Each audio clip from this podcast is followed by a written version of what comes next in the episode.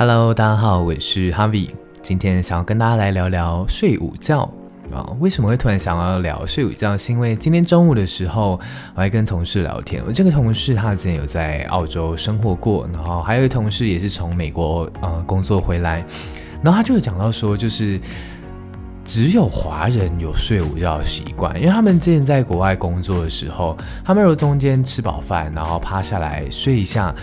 他的同事就会来关心他，说：“Hey, are you okay? What's wrong with you?”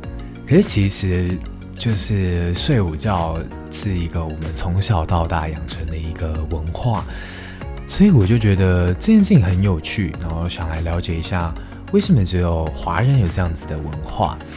然后可能一个原因之一或许是饮食，因为。呃，华人通常饮食以米饭呐、面类为主，所以其实如果我们一瞬间吃太多大量的糖类，你的血糖值就会上升嘛，就会特别的产生疲劳感跟困倦感。那可能这就是你饭后特别想要睡觉的一个主要原因。还有一个原因可能会是生活习惯的不同。我觉得华人国家的小孩相比欧美国家都会比较生活在一个压力比较大，然后工时比较长的一个环境。